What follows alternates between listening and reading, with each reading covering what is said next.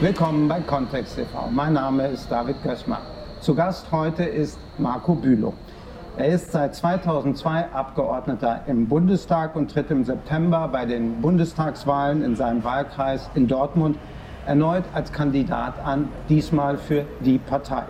Bülow war zuvor 26 Jahre lang Mitglied der SPD und in der Fraktion lange Umwelt- und stellvertretender energiepolitischer Sprecher. 2018 trat Bülow aus der SPD aus. Seitdem sitzt er als partei- und fraktionsloser Abgeordneter im Bundestag. Sein vor kurzem erschienenes Buch heißt Lobbyland, wie die Wirtschaft unsere Demokratie kauft. Willkommen bei Kontext TV, Marco Bülow. Vielen Dank. Sie sagen in Ihrem neuen Buch, die Demokratie in Deutschland funktioniert nicht so, wie sie eigentlich soll, nämlich im Interesse des Gemeinwohls der Bürgerin.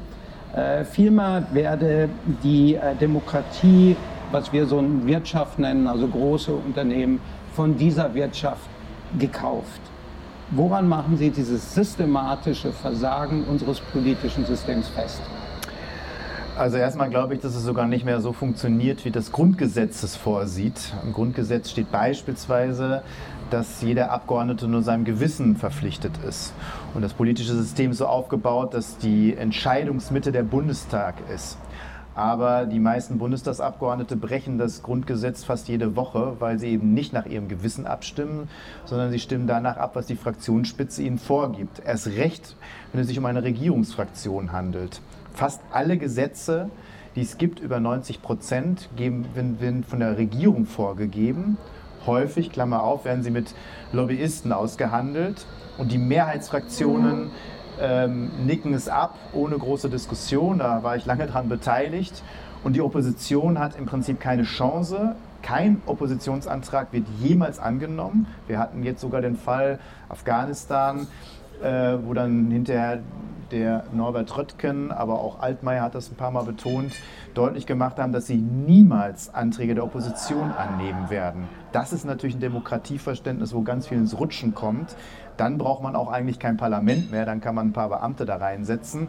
Wenn es nur noch darum geht, sozusagen, dass die Mehrheit, die irgendwann mal gewählt wurde, äh, einen Koalitionsvertrag gebildet hat, äh, meistens auch ähm, mit Hilfe von Lobbyisten, dann sozusagen die Gesetze einfach durchbringen. Und das ist keine echte Demokratie, wo gerungen wird, wo gestritten wird, wo es um Argumente geht und dann irgendwann Argumente sich durchsetzen können und natürlich auch mal eine Opposition oder ein, vor allen Dingen ein Zusammenschluss von Parteien mal eine Chance hat. Aber das wird alles Parteientaktik unterworfen und das Gewissen findet nicht statt. Woran liegt das? Hat es das früher mal gegeben, dass also mehr diskutiert wurde? Äh, den Fraktionszwang hat es ja auch schon in den 60er, 70er Jahren gegeben. Was hat sich verändert Ihrer Meinung nach? Also zwei Dinge haben sich verändert. Ich glaube, Fraktionen waren trotzdem wichtiger und es gab mehr die Entscheidungsmitte. Es gibt ja auch die Geschichten, aber es wird nicht nur bei Herbert Wehner so gewesen sein, dass früher die Regierung bei den Fraktionsvorsitzenden angeklopft hat und sozusagen die die Mächtigen eigentlich waren mit ihren Fraktionen. Es war auf jeden Fall auch schon, als ich in den Bundestag kam, noch viel mehr Diskussion möglich. Ähm, und es gab auch noch Parlamentsgesetze, beispielsweise das Erneuerbare Energiengesetz war ein Parlamentsgesetz. Darauf konnten sich nämlich in der Regierung die beiden Pole äh, Trittin und äh, Clement damals noch nicht einigen. Und dann gab es Rot-Grün übergreifend. Hermann Scher war einer derjenigen, äh, ein Parlamentsgesetz. Und das gibt es eigentlich heute gar nicht mehr. Also da hat sich einiges getan. Und die Profit-Lobbyisten sind stärker geworden. Also es gibt natürlich Lobby, alles sind irgendwie Lobbys, aber die kleinen Initiativen, Verbände haben im Prinzip keine Mittel. Es gibt ein unglaubliches Macht. Ähm, also einen unglaublichen Unterschied zwischen, zwischen Einflusssphären. Ähm, die einen mit sehr viel Geld ausgestattet, mit sehr viel Know-how, mit sehr vielen Leuten, mit großen Büros, mit Möglichkeiten zur Einladung, auch zu Bestechung und Nebenverdienstmöglichkeiten für Abgeordnete. Und dann gibt es die kleinen Initiativen, die können eine Mail schicken, vielleicht schicken sie mal einen, der fünf Abgeordnete besucht. Aber äh, das ist ein unglaubliches äh, Ungleichgewicht, was da herrscht. Und es gibt vor allen Dingen seit Berlin, würde ich sagen, und im zunehmenden Maße auf jeden Abgeordneten fünf bis zehn äh, Lobbyisten und die meisten davon sind Profitlobbyisten. Bevor wir zu den Profitlobbys kommen, äh, möchte ich noch mal bei den Parteien und Fraktionen bleiben. Wie kann das eigentlich funktionieren, dass also in, in einer Partei, dann in den Fraktionen, im Parlament, äh, die Befehle, Anweisungen von den Spitzen, also von den Fraktionsspitzen, von den Parteispitzen, einfach äh, befolgt werden von allen, die dann in der Fraktion sitzen oder der Partei sind. Wie funktioniert dieser Mechanismus? Es haben sich Spielregeln entwickelt, die unfair und einseitig sind. Und die konnten sich aber nur entwickeln, weil die Abgeordneten das mit sich machen lassen haben. Und dafür gibt es mehrere Mechanismen. Einmal natürlich die Abstrafung von denen, die das nicht tun, die dann schnell ähm, teilweise sogar aus ihren Ausschüssen rausgeholt werden, die nicht mehr so viel Rederecht kriegen, weil das verteilen alles die Fraktionsspitze verteilt das. Das hat kein Abgeordneter keinen Einfluss drauf. Hm. Ähm, bis hin zu Nichtaufstellungen dann bei der nächsten Wahl. Und alle Listenabgeordneten sind davon betroffen. Wenn man dann nicht auf die Landesliste kommt und keinen guten Wahlkreis hat, dann hat man keine Chance im Prinzip. Ähm, das heißt, die Druckmittel sind groß. Dann natürlich die Karrierechancen, das andere, ne? also Zuckerbrot und Peitsche. Die Karrierechancen sind natürlich sehr groß, wenn man mit dem Strom schwimmt, wenn man alles mitmacht. Sogar am besten noch die beschimpft, die es nicht mitmachen. Ähm, also auch die, das Belohnungssystem funktioniert, wenn man sich beugt und fügt. Und dann gibt es noch ein drittes Mittel, diejenigen, die in Ruhe ihre Arbeit machen wollen, die nicht behelligt werden wollen, möglichst von Strafexpeditionen oder überhaupt von vielen Nachfragen und viel Rechtfertigen, ähm, die fügen sich auch und machen mit, dann können sie dann in Ruhe ihren Job machen und können sich dann auf ihre Themen konzentrieren und sind bei den anderen Sachen raus. Und damit funktioniert das wunderbar.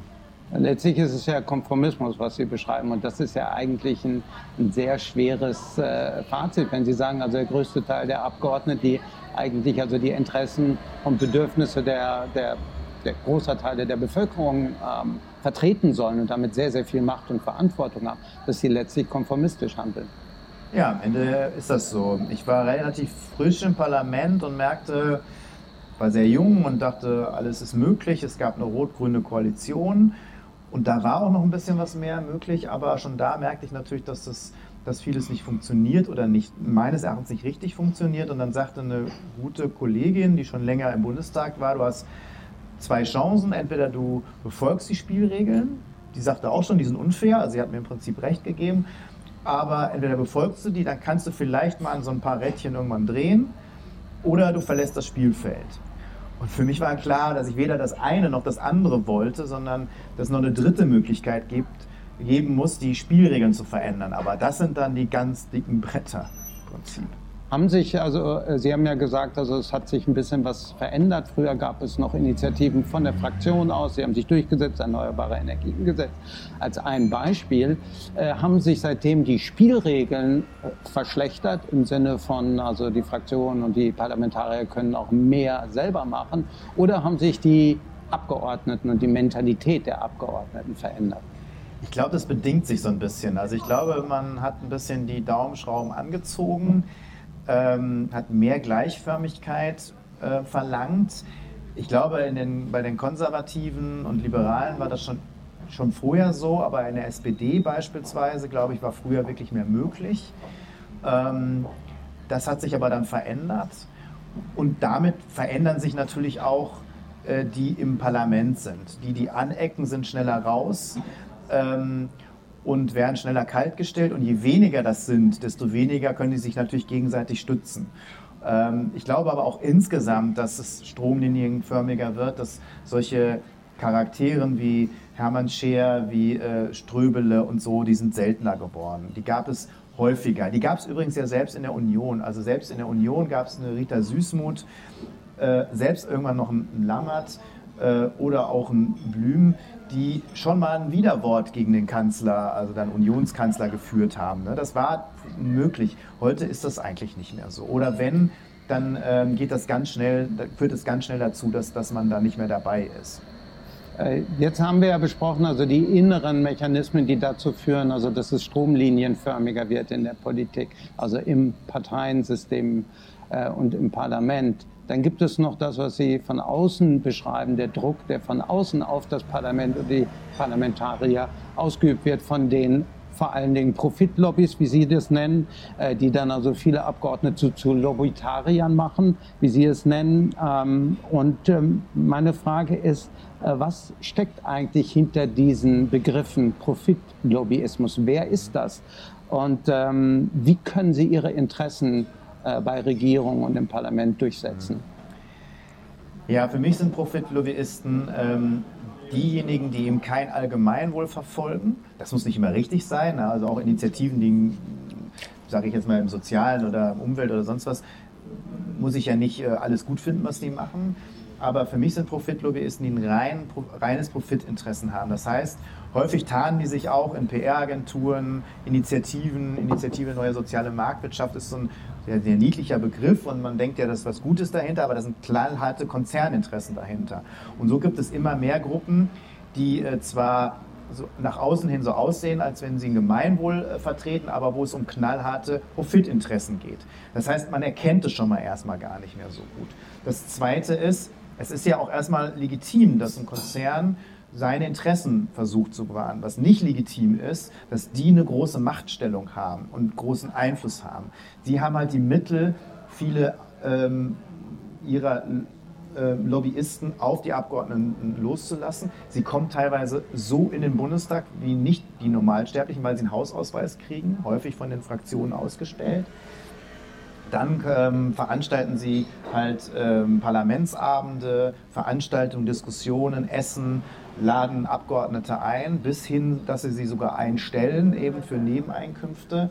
Und das sind dann für mich eine ganz neue Spezies, die entstanden ist, Lobbytarier, die eigentlich halb Politiker und halb Lobbyisten sind und zwar relativ schnell in ihrem Berufsleben und nicht dann irgendwann wechseln, das kennen wir schon lange, dass es ein mhm. Wechselspiel gibt, sondern die sind es schon, während sie Abgeordnete sind, sind sie eigentlich auch schon Lobbyisten. Und das ist eine Melange, das ist ein Zusammenspiel, was natürlich sehr ungut ist, weil natürlich die Abgeordneten dann sehr schnell Interessen vertreten, die eben nicht ihrem Wahlkreis oder den Menschen dienen, sondern natürlich diesem Konzern. Und das sind für mich eben Profitinteressen. Und deswegen glaube ich auch, dass es ähm, auch nur ein Symptom ist, dieser Profitlobbyismus, der sehr stark ausgeprägt ist, einem System, einem politischen und wirtschaftlichen System, was sich entwickelt hat, dass alle anderen Interessen, Gemeinwohlinteressen, äh, eigentlich nur dem Profit unterworfen wird und alles nur ähm, interessant ist äh, oder auch wirksam ist,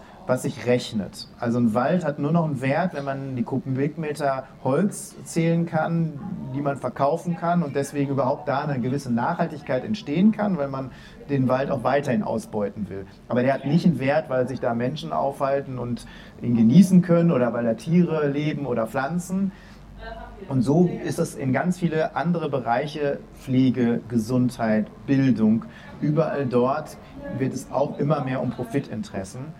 Und dann ist es ja klar, dass das in der Politik äh, keinen Halt macht sondern dass natürlich die Politik, die darüber entscheidet, ganz klar auch diesem Profitinteresse äh, immer mehr unterworfen wird. Es äh, hat äh, Angela Merkel ja mal sehr treffend, äh, muss man sagen, auf den Punkt gebracht, dass sie gesagt von einer marktkonformen Demokratie gesprochen hat. Das, das, das ist ja so zynisch, aber es gab gar keinen Aufschrei, weil alles muss sich dem Markt unterwerfen, auch die Demokratie und auch die Menschen. Dabei müsste es ja nach dem eigentlichen demokratischen Interesse genau andersrum sein. Ne? Ein Markt darf sein, aber der muss sich den Interessen der Menschen und der Demokratie unterwerfen. Wie weit würden Sie die Macht der, der Lobbys äh, einordnen? Lobbys sind, so viel verstehe ich es, Abgeordnete von bestimmten Interessengruppen, mächtigen Interessengruppen, Konzernen, Unternehmen oder Verbänden, die zu Politikern gehen und sagen, also wir möchten die Gesetze so und so haben, das ist für alle gut.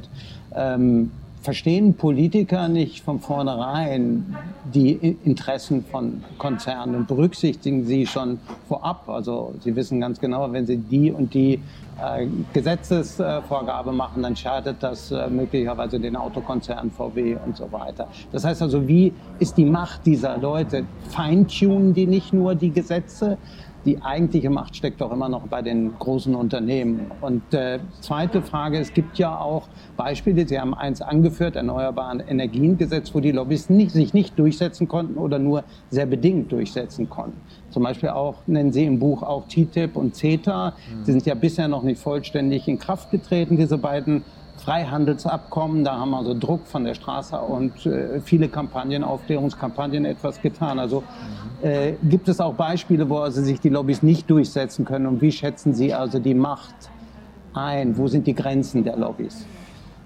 Also grundsätzlich sind sie natürlich sehr einflussreich, gerade da, wo es wirklich um viel Geld geht. Ne? Also es nicht alle politischen Felder sind gleich vermint.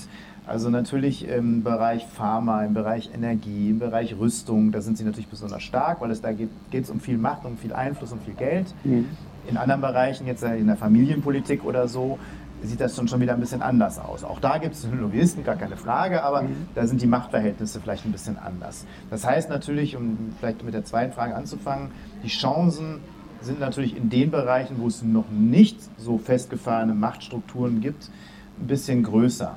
Ähm, aber grundsätzlich wächst eigentlich ähm, der Einfluss, aber es wächst der Einfluss von einigen wenigen. Es, sind gar nicht, es ist nicht die Wirtschaft, sondern der kleine Selbstständige oder der, der die Currywurstbude aufmacht, der hat eher hohe Auflagen, der hat ein Entsorgungskonzept, was wahnsinnig aufwendig ist und der hat auch wenig Einfluss auf, Poli auf Politik. Aber um jetzt Gegengewicht zu nehmen, ein Atomkonzern hat einen riesigen Einfluss, der musste keine, kein Entsorgungskonzept machen, weil das wird von der Allgemeinheit bezahlt. Aber es gibt trotzdem eine Begrenzung, das haben wir selbst bei Atom gesehen, weil am Ende gab es einen Atomausstieg. Ähm, natürlich mit ganz viel Subventionen und die haben sich trotzdem eine goldene Nase verdient und für die Risiken müssen sie nichts tun. Na, also die Risiken werden weiter vergesellschaftet. Das ist so das Prinzip, ähm, Gewinne privatisieren und äh, Risiken vergesellschaften. Aber es gibt immer eine Chance von Zivilgesellschaft und dann in die Politik rein ein Gegengewicht zu schalten. Das wird es immer geben. Und trotzdem, äh, wie gesagt, nimmt der Einfluss zu. Es recht für dann so Giganten, die international tätig sind. Sehen wir jetzt wieder äh, Amazon und andere, die fast keine Steuern zahlen, aber unglaublich viel Einfluss ausüben. Also niemand, niemand wird sich trauen, da Gesetze zu machen. Und das stimmt, da muss man gar nicht beeinflusst werden. Das ist schon fast so ein voreilender Gehorsam, weil man sich mit diesen Giganten nicht anlegen will. Und wenn es doch mal jemand tut, dann natürlich wirken sie ein. Äh, aber manchmal ist das gar nicht mehr notwendig. Und im Parlament ist es sowieso nicht mehr notwendig, weil man das eigentlich schon mit Regierungen macht oder sogar auf europäischer Ebene. Und dann haben die, selbst die Nationalparlamente eh keine Chance mehr. Mhm. Sie stellen ja auch fest, dass es einen schleichenden, immer tiefer gehenden Erosionsprozess gibt, was das Vertrauen in Politik und die zentralen äh, demokratischen Institutionen angeht. Und wenn man sich Studien anschaut, die zitieren Sie ja auch in Ihrem Buch, dann belegen Sie ja, dass äh, große Teile der Bevölkerung faktisch keinen Einfluss auf die Gesetzgebung haben. In den USA ist das sehr gut untersucht worden, aber auch in Deutschland. Aus Frust gehen daher viele Bürgerinnen äh, eben nicht mehr zur Wahl. Also die Wahlbeteiligung hat nachgelassen. Wir sehen, dass sie politisch passiv werden oder aber zu rechten Parteien abwandern. Äh, wie beurteilen Sie die Entfremdung der Menschen von Politik und Staat und wo sehen die da Gefahren? Also erstmal habe ich das auch sehr persönlich erlebt. Ich komme aus Dortmund, wo ähm, es nicht nur alle Leute auf Rosen gebettet sind und lange dann so eine Partei wie die SPD ein Auffangbecken war für diese Menschen, gerade für die was zu tun, die keine starke Lobby haben. Und die merken aber, dass das nicht funktioniert und dass Endeffekt fast egal ist, wen sie wählen, weil die Effekte sind nicht da, die sie sich eigentlich erwünschen. Und lange habe ich gedacht, dass, ja, das stimmt vielleicht in Ansätzen, aber grundsätzlich nicht. Und wenn dann Leute zum Stand kamen, die gesagt haben, ist doch egal, wen ich wähle, am Ende sind wir die Dummen, habe ich natürlich immer widersprochen und gesagt, das ist nicht so. Aber meine Erfahrungen sprachen irgendwann dagegen. Und dann äh, habe ich in Studien gelesen, die, die sogar nochmal deutlich machen, es war völlig egal, welche, also im sozialen Bereich war es völlig egal, wen man wählt, weil es eigentlich nur die Interessen von denen berücksichtigt werden, die eher vermögend sind oder gut ähm, ausgestattet sind und die von denen, die keine starke Lobby haben, äh, meistens vernachlässigt werden. Und ähm, das ähm, bedingt sich dann natürlich, dass dann natürlich der Frust größer wird. Die können das, die kennen die Studien nicht, und, äh, aber die können das vom Bauchgefühl her einfach festmachen. Dann gibt es trotzdem welche, die wählen, weil sie das kleinere Übel wählen oder sie driften ab und wählen rechts. Aber die meisten wählen gar nicht mehr. Und die verliert eine Demokratie. Und ich finde es schlimm, dass wir, wenn wir eine repräsentative Demokratie haben wollen, ähm, die Repräsentation fast keine Rolle mehr spielt, weil, äh, oder immer weniger eine Rolle spielt, weil wenn bei Bundestagswahlen schon ein Viertel nicht mehr wählt, in bestimmten Bevölkerungsgruppen die Hälfte nicht mehr wählt, bei Kommunalwahlen ja 50 Prozent Wahlbeteiligung schon toll ist und auch bei Landtagswahlen 60, 65 Prozent nur wählen gehen, dann wir sowieso ja schon Teil ausschließen, die gar nicht wahlberechtigt sind. Ich habe das mal ausgerechnet, für die nächste Bundestagswahl bedeutet das, von 83 Millionen dürfen überhaupt nur 60 Millionen wählen. Wenn dann 15 Millionen nicht wählen, dann sind wir schon bei ungefähr 45 Millionen. Dann wären noch 5 Millionen ungefähr Parteien, die nicht über 5 Prozent kommen. Dann also wird die Hälfte der Menschen, die in Deutschland leben, eigentlich nur noch repräsentiert im Bundestag. Und eine Partei, die dann regiert, hat vielleicht nur 10 Millionen Stimmen. Das ist jeder achte hat die sozusagen nur noch gewählt. Da kann man nicht mehr von Repräsentation sprechen. Das heißt, wir müssen uns doch viel mehr darauf konzentrieren, was ist denn Menschen mit den Menschen, die nicht mehr wählen gehen. Auch die, die noch sagen, die vielleicht noch wählen gehen, aber sagen, ich will nur noch das kleinere Übel. Darauf müssen wir uns eigentlich konzentrieren. Das tun wir aber nicht. Und damit sozusagen gibt sich eine Demokratie ein bisschen auf, wenn wir das nur noch auf Wahlen konzentrieren, wo ein Wahlkampf ein Showkampf wird, Sachen versprochen wird, die nicht eingehalten werden und dann noch Koalitionen gebildet, die man nicht haben will und die Menschen dann immer frustrierter werden. Äh, Sie haben ja, seit Sie Ihre politische Laufbahn begonnen haben, immer Klimaschutz, Umweltschutz auch ins Zentrum äh, Ihrer Tätigkeit äh, gestellt. Sie waren ja auch äh, energiepolitischer oder stellvertretender energiepolitischer Sprecher, umweltpolitischer Sprecher. Ähm, wie sind Sie zum Umwelt- und zur Klimaschutzpolitik gekommen? Ach, ganz einfach. Damit bin ich eigentlich politisiert worden. Ich habe in der Schule Tschernobyl halt erlebt. Und ähm, ich habe mich so ein bisschen ähm, in der SV umgetrieben, aber war ja noch sehr jung und habe mich gefragt. Schülervertretung ist das, oder was ja, ist das? Ja, genau, Schülervertretung. Ähm, wir hatten, ich war in der Gesamtschule und wir haben Gymnasien übernommen, war damit in der ältesten Klasse und damit haben wir Schülervertretung schon in der fünften, sechsten betrieben. Die meisten haben das ja sonst immer ab der zehn oder so. Und dann gab es Tschernobyl und ich habe mich gefragt, äh, wie, man, wie sowas Schreckliches passieren kann, wie die Erwachsenen so, so dumm sein können, eine Technologie zu entwickeln, die so gefährlich ist. Und habe mich dann damit beschäftigt ähm, und habe dann mitgekriegt, dass es noch viel schlimmer ist. Und habe aber auch mitgekriegt, dass es eigentlich schon Alternativen gibt. Und so bin ich eigentlich dazu gekommen, gerade Umwelt- und Energiepolitik spannend zu finden und mich einzumischen und habe dann immer mehr politische Sachen gemacht, habe dann auch versucht, das, die, die, umweltpolitische Frage mit der sozialpolitischen zu verknüpfen.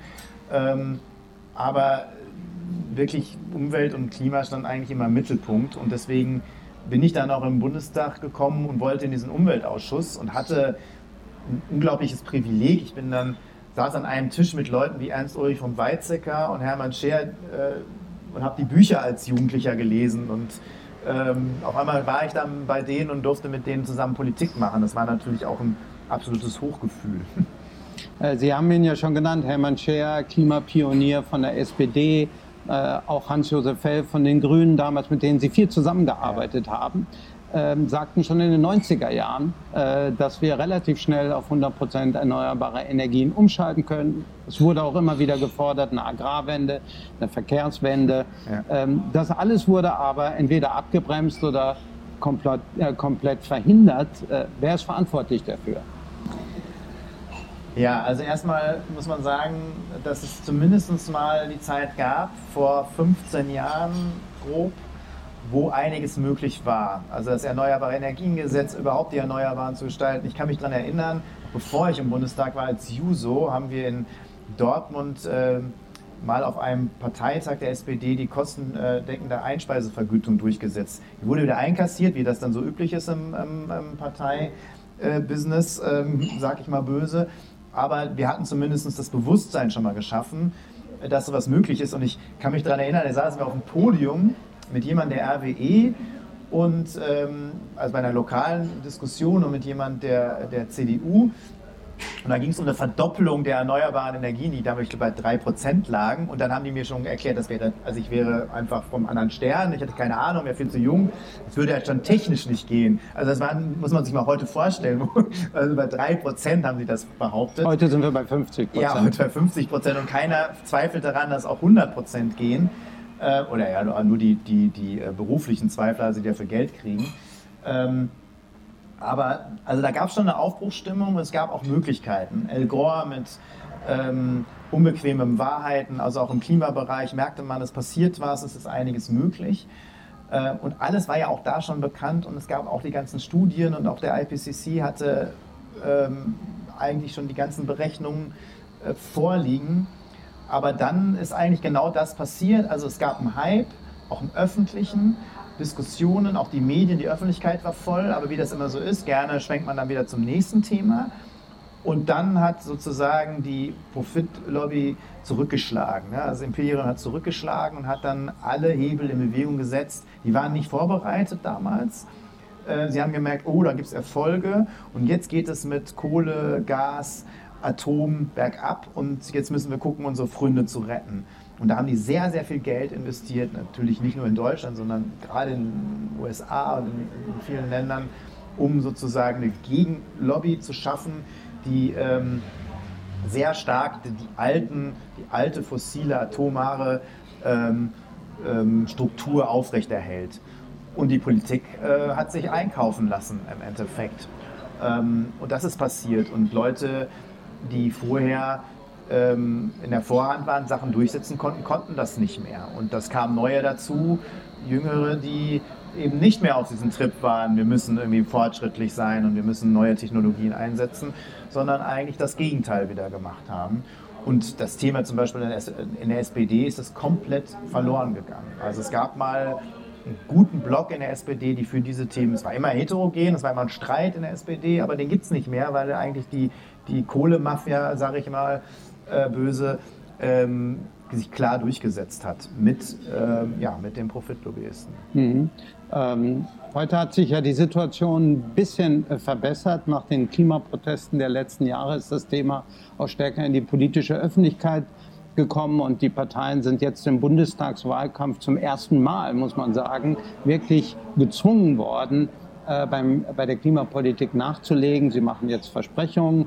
Äh, wie beurteilen Sie die Angebote der Parteien zum, zum Klimaschutz und auch zu, zu, zu den diversen Umweltkrisen, die wir haben?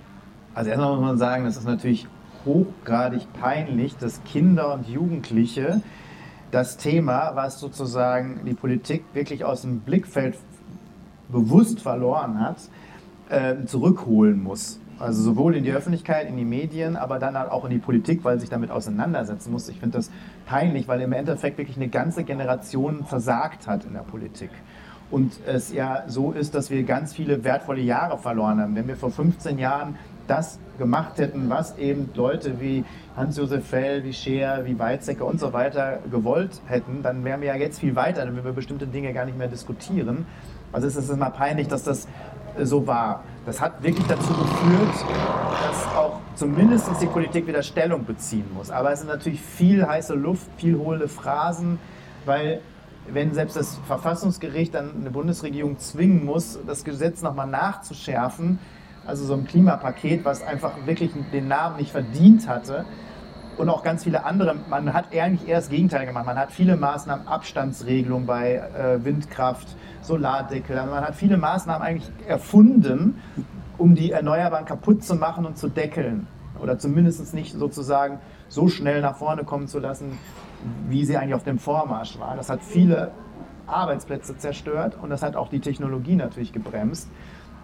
Und das kommt jetzt erst wieder durch diese Diskussion, durch die Klimaproteste. Aber es ist viel heiße Luft. Wenn ich das jetzt auf den Plakaten sehe, werde ich richtig wütend. Weil da sind Leute wie Olaf, Olaf Scholz, die eigentlich alles blockiert haben im Klimaschutz und jetzt mit Klimaschutz werben. Selbst ein Laschet, der wirklich alles kaputt gemacht hat an erneuerbaren Energien, was kaputt zu machen ist in NRW, wirbt jetzt mit Klimaschutz. Ne? Und vor kurzem hat er noch gesagt, er weiß gar nicht, warum überhaupt mal wieder darüber geredet wird. Ne? Also das ist in drei Wochen wieder vorbei. Nein, die Klimakrise ist da und sie wird nie vorbeigehen. Es ist nur die Frage, wie groß wir sie zulassen. Das ist das Einzige, was wir noch entscheiden. Und deswegen macht es mich wütend, ähm, wie viele Jahre wir verloren haben und wie immer noch ähm, mit Sachen geworben wird, die sie nicht wirklich auch vertreten. Das heißt, da müssen ganz andere ran, um das auch deutlich zu machen. Klar sind die Grünen etwas glaubwürdiger, aber auch die haben das Thema nicht mehr so stark besetzt, bis die Klimaproteste entstanden sind. Ich glaube, auch die Grünen brauchen klaren Druck von neuen Parteien, von Zivilgesellschaft, weil sie werden, selbst wenn sie in eine Regierung kommen, das nicht so durchsetzen können und sie werden ähm, und sind teilweise auch zu zaghaft. Also eigentlich muss man viel eher aussteigen aus der Kohle, auch als selbst als die Grünen das sagen, und braucht ganz andere Maßnahmen. Aber es traut sich keiner im politischen Business zu sagen, dass wir sowohl Ordnungsrecht brauchen, als auch Anreize brauchen, als natürlich auch ähm, internationale Dinge brauchen wir auch, aber darum können wir uns nicht verstecken. Wir brauchen eigentlich alles heute, um diese Wende zu schaffen. Große Teile der Bevölkerung sorgen sich um die drohenden Naturkatastrophen, auch möglicherweise Naturkollaps ähm, und verlangen mehr von den Parteien in Sachen Klimaschutz. Äh, gleichzeitig warnen Wissenschaftler, Zivilgesellschaft, Bewegungen, äh, dass also die Regierungen endlich umsteuern müssen, den Kurs ändern sollen. Äh, wie erklären Sie sich dann aber, äh, dass immer noch große Teile der Bevölkerung, 70 Prozent, wenn man alles zusammennimmt, äh, die CDU, CSU, SPD, FDP, aber auch die, die AfD im September wählen wollen, wenn man sich die Umfragen anschaut, obwohl gerade diese Parteien, wie Sie ja gesagt haben, verantwortlich sind für den deutschen Klimapolitik-Bankrott und auch überhaupt keinen Plan vorlegen, wie man da rauskommt. Ähm, bei der AfD wird also die Notlage komplett geleugnet. Also wie kann man diesen Widerspruch auflösen? Also einmal, glaube ich, gibt es noch eine psychologische Hürde. Ähm, egal wie unglaublich die Faktenlage ist, um das nochmal darzustellen, jetzt bei Corona, auch da gab es die Leugner und so weiter, aber trotzdem glaube ich, dass da mehr auf wissenschaftliche Grundlagen geguckt haben, als es beim Klima getan wird. Dabei ist natürlich die Faktenlage beim Klima eine ganz andere und viel aussagekräftige, weil Corona gibt es noch nicht lange, es gibt noch nicht so viele Erkenntnisse, man muss es noch gegenchecken und so weiter. Und beim IPCC, da wird ja so getan, als wenn das so eine Meinung wäre. Und bei Klimawissenschaftlern wird mittlerweile von Aktivisten gesprochen. Nee, das sind wissenschaftliche Grundlagen und der IPCC fasst ja tausende von Studien zusammen und, und checkt die nochmal gegen und man kontrolliert sich gegenseitig und das ist sozusagen ja wirklich so ein Gesetz. Und trotzdem ähm, versucht man immer noch auch mit psychologischen Tricks, die auch leider ein bisschen funktionieren, zu sagen, naja, das ist aber noch nicht so schlimm und es kommt erst noch und uns betrifft es erstmal noch nicht, sondern andere und so weiter. Also man versucht mit psychologischen Tricks und wir können sowieso nicht viel ändern, weil wir haben ja nur 2% Anteil an CO2 und äh, es wird verschwiegen, was wir aber alle schon verursacht haben. Also es wird immer noch versucht, das zu verdrängen, was ganz gut funktioniert, weil meine Generation beispielsweise, die schon Bescheid wussten, aber noch nicht gehandelt haben, sie ja alle irgendwie ein bisschen Mitschuld tragen und keiner will irgendwie schuldig sein für irgendwas. Und das funktioniert natürlich. Und dann wird auch schnell das Fass aufgemacht, dass es ja alles unsozial ist. Das haben wir wieder gesehen, wenn der Spritpreis steigt, dann kann man ja ganz schnell wieder ein Fass aufmachen, nee, das dürfen wir nicht zulassen. Und dann ist auch SPD, dann sind alle schnell auch wieder auf dem Baum. Ähm, dass man ja ähm, den Preis senken muss. Da erkennt man auch immer sein soziales Herz. Das ist aber totaler Humbug, weil die Kosten werden ja immer höher, je länger wir warten. Und am meisten wird es die betreffen, übrigens auch international, die am wenigsten haben und natürlich auch national. Und das Geld ist nicht das Problem. Wir geben alleine jedes Jahr 40 bis 60 Milliarden aus für klima- und gesundheitsschädliche Subventionen. Das wird überhaupt nicht diskutiert. Dieses Geld könnten wir schon mal erstmal abschaffen, dass es diese Privilegien für Klimaverschmutzung gibt. Ne? Also, wären wir schon also Kerosin. Kerosinbefreiung, dann diese Steuer. unglaubliche ähm, Geschichte, dass SUVs irgendwie sozusagen bezuschusst werden oder von der Steuer teilweise aufgenommen werden, weil es sozusagen dann als Dienstwagenprivileg genutzt wird. Ähm, und da gibt es ja so viele Sachen. Und wenn man das Geld dann auch noch nehmen würde und es vernünftig einsetzen würde, dann könnte man auch den, äh, den Klimaschutz sehr sozial ausgestalten. Also man könnte sogar zwei Fliegen mit einer Klappe schlagen. Aber es wird einem weiß gemacht, nee, das kostet alles viel. Und wenn man nicht viel hat, und dann denkt, oh, jetzt muss ich auch noch viel bezahlen, wenn ich sozusagen ähm, Klimaschutz mache, dann sind die Grenzen schnell erreicht. Und dieses Gemisch mit einer starken Profitlobby, die viel Geld auch in, in, in Werbung und PR-Aktionen schaltet, ähm, sorgt im Endeffekt dafür, dass das einfach nicht genug getan wird und die Leute trotzdem verunsichert sind und sie vielleicht auch nicht die Alternative sehen. Eine Partei, die wirklich das auch zusammenbringt, das Soziale und den Klimaschutz, dass solche Ergebnisse noch möglich sind. Medien, Massenmedien in, in, modernen Demokratien haben ja die Aufgabe, also die Bürgerinnen zu informieren über alles Relevante, was in ihrem Namen im Bundestag und dann auch der von der Regierung entschieden wird. Ähm, wie sehen Sie die Rolle der Medien in Bezug auf das, was Sie gerade beschrieben haben, nämlich dass also die notwendige Energiewende nicht stattfindet und immer blockiert wurde über Jahrzehnte? Ähm, haben Sie also die Bürgerinnen äh, ausreichend informiert über das, äh, was geschieht. Sie haben ja auch selber ja. Eine, mal eine Untersuchung gemacht über die, über die äh, Talkshows, über die Talkshows ja. von 2015 bis 2017, wo Klimaschutz nicht einmal vorkam. Also wenn wir uns die bestimmte Medien anschauen, dann auf jeden Fall muss man sagen, haben sie genauso versagt wie die Politik. Sie haben das Thema auch erst wieder stark auf die Tagesordnung gesetzt, als die Klimabewegung kam, aber dann auch schnell wieder ad acta gelegt. Also viele äh, danken ja Corona, dass äh, das Klimathema dann nicht mehr explodiert ist.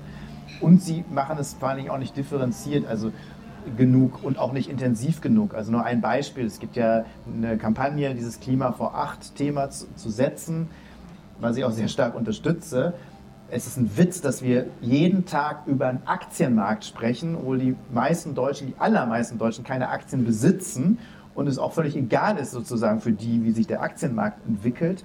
Aber das, was alle betreffen wird, ne, also wie sich das Klima entwickelt und was das mit uns macht und welche Maßnahmen wir ergreifen müssten, ne, das kommt sozusagen nur am Rande mal vor. Es gibt gute Sendungen, Dokumentationen, die das deutlich machen, aber in der eigentlichen politischen Auseinandersetzung, die medial auch gespielt wird, spielt es fast keine Rolle. Und wenn dann oberflächlich. In Talkshows hat es ganz lange gar keine Rolle gespielt, die habe ich untersucht. Dann ist es mal rein, selbst die, muss man sich nochmal vorstellen, selbst die, das Pariser Klimaabkommen, also der eigentliche Meilenstein, wo man so dachte, hat in keiner Talkshow einen Niederschlag gefunden. So, das heißt, da ist natürlich ein Versagen da, vor allem von den öffentlich-rechtlichen erwarte ich, dass sie das ganz anders angehen aber auch alle anderen. Es gibt Medien, die machen das. Das sind aber meistens nicht die, die einen hohen Verbreitungsgrad haben. Und man muss ja gerade die Leute erreichen, äh, die eben nicht sich äh, im Kleingedruckten durchwühlen oder bestimmte Podcasts sehen oder über Social Media, sondern die sich wirklich äh, eher über die Massenmedien in Anführungsstrichen informieren. Gerade die müssen bespielt werden eigentlich.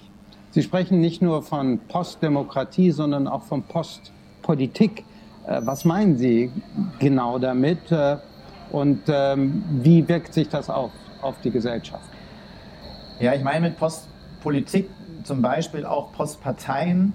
Ähm, das sind zwar die Parteien, die den Namen haben, den sie schon immer haben, aber dass auch das im Prinzip ausgehöhlt wird, was da an Politik betrieben wird. Bei Postpolitik kommt das, was ich gerade zu den Medien gesagt habe, mit dazu, dass viele oberflächliche Kämpfe geführt werden, dass Wahlkämpfe eigentlich nur noch geführt wird, wer basht den anderen am besten und äh, wer lügt am besten, aber nicht irgendwie, ähm, wie setze ich mich inhaltlich am differenziertesten auseinander mit dem Thema.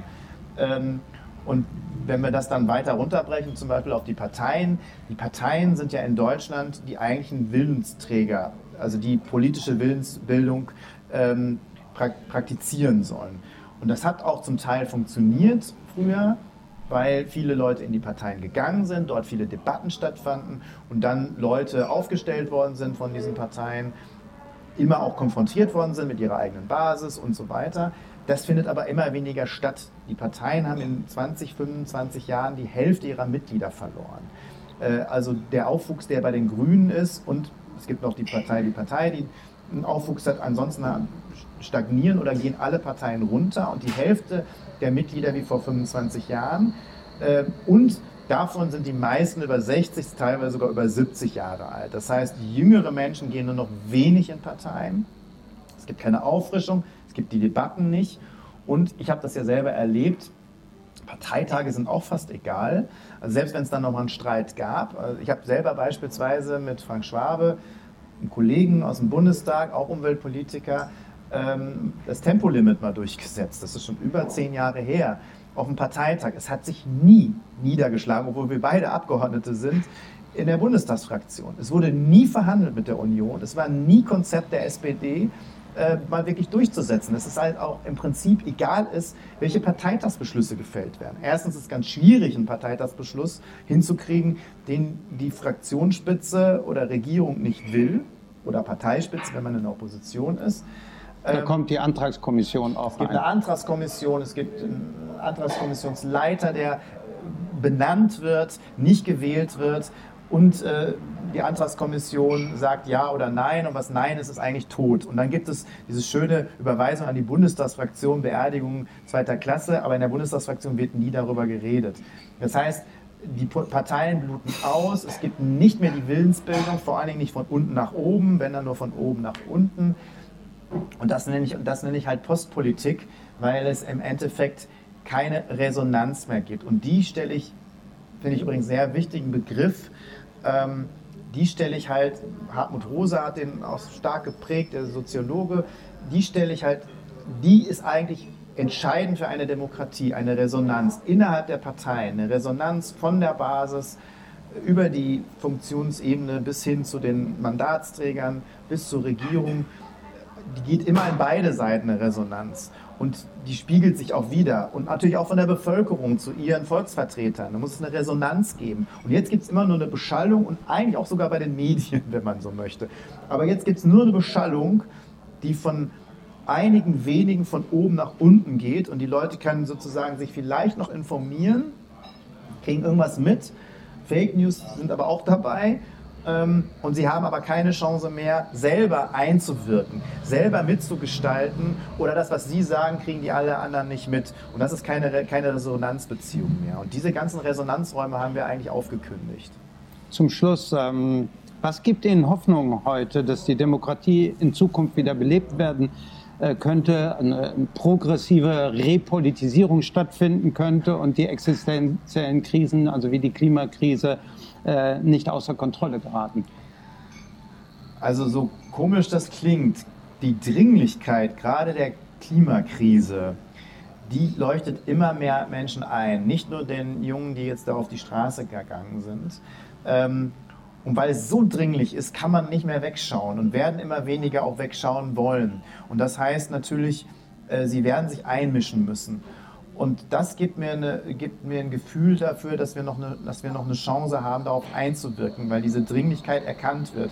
Und der zweite Schritt ist, das erlebe ich jetzt schon bei den ganzen jungen Menschen, die bei der äh, die ganzen Klimademos gemacht haben, die am Anfang einfach nur adressiert haben an die Politik und dann selber ganz unglaubwürdig waren, hey, wir haben Millionen auf der Straße, warum ändert ihr nichts? Und sie begreifen auch mittlerweile, dass die Politik nichts ändern will, weil sie eigentlich ein bisschen dafür bezahlt wird von einigen oder beeinflusst wird dass sie das nicht tun und dass ganz andere Mechanismen wirken müssen und dass die erst aufgebrochen, dass das politische System erst aufgebrochen werden muss. Und es wird auch so weit kommen, dass sie schnell lernen, dass man nicht nur eine Farbe in der Koalition austauschen muss, damit es besser wird. Und ich glaube, das wird passieren und dann wird der Druck unglaublich stark werden und dem können sich dann irgendwann die Parteien nicht mehr entziehen wir sehen ja jetzt diese Fluktuation. Da kann eine Partei auf einmal in einem Monat acht oder zehn Prozentpunkte verlieren in der Umfrage, selbst eine konservative Partei. Es gibt also sehr viel Unsicherheit in der Bevölkerung und keine fixe Festlegung mehr auf Parteien. Das heißt, es können auch ganz neue Parteien entstehen, ganz schnell auch an, an Machtpositionen kommen. Und das kann so viel umwerfen. Und das sehe ich als Hoffnung an. Auch, dass die ganzen vielen jungen Menschen da auf die Straße gegangen sind, aber es ist auch eine Gefahr, weil es können natürlich auch andere nutzen, die erst recht die Demokratie demontieren wollen. Muss ich noch eine Nachfrage stellen? Sie schreiben im Buch, ähm, die Fassaden müssen eingerissen werden und die Demokratie einschließlich des Wirtschaftssystems demokratisiert werden. Also ein reines Update der Demokratie und des Parlamentarismus äh, reicht nicht, sagen Sie. Äh, die Spielregeln müssen äh, verändert werden. Was meinen Sie damit? Also erstmal meine ich, dass ähm, es eben nicht ausreicht, was, was ich gerade beschrieben habe, ist, dass immer mehr Menschen ähm, aufmerksam werden und Druck ausüben und die Parteien sich vielleicht verändern. Ich glaube, wir brauchen ganz neue Typus auch von Parteien. Wir brauchen ganz andere Öffnungen. Wir brauchen aber auch eine dritte Säule der Demokratie. Äh, Volksentscheide, Petitionen müssen aufgewertet werden. Und ich bin aber vor allen Dingen für Bürgerinnenräte, die ähm, per Losentscheid zusammengesetzt sind, ein Querschnitt der Bevölkerung äh, darstellen und zu Entscheidungen kommen, die dann nicht nur so, äh, ja, schön, dass wir darüber geredet haben, sondern die in Gesetzesinitiativen gepackt werden. Die müssen dann nochmal in den Bundestag. Ich bin schon für eine Verknüpfung.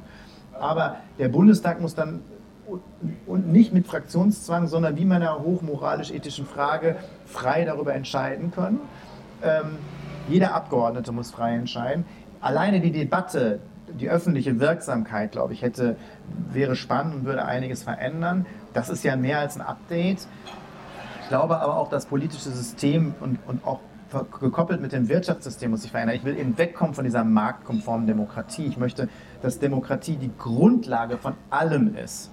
Und dass wir nicht, ich mag dieses Nachhaltigkeitsdreieck nicht. Gleichberechtigung von Wirtschaft, Sozialen und, und, und Umwelt. Also erstens hat es nicht stattgefunden, gleichberechtigt. Wirtschaft ist für mich kein, äh, kein Begriff, äh, kein, kein Wert an sich. Wirtschaft ist ein Instrument. Wir brauchen die Wirtschaft, aber wir brauchen nicht die Wirtschaft, die jetzt gerade existiert, sondern es muss ein Instrument sein. Und Grundlage für dieses Instrument ist die Demokratie und die Säulen ökologisch, also Bewahrung der Lebensgrundlagen und eben äh, das Soziale.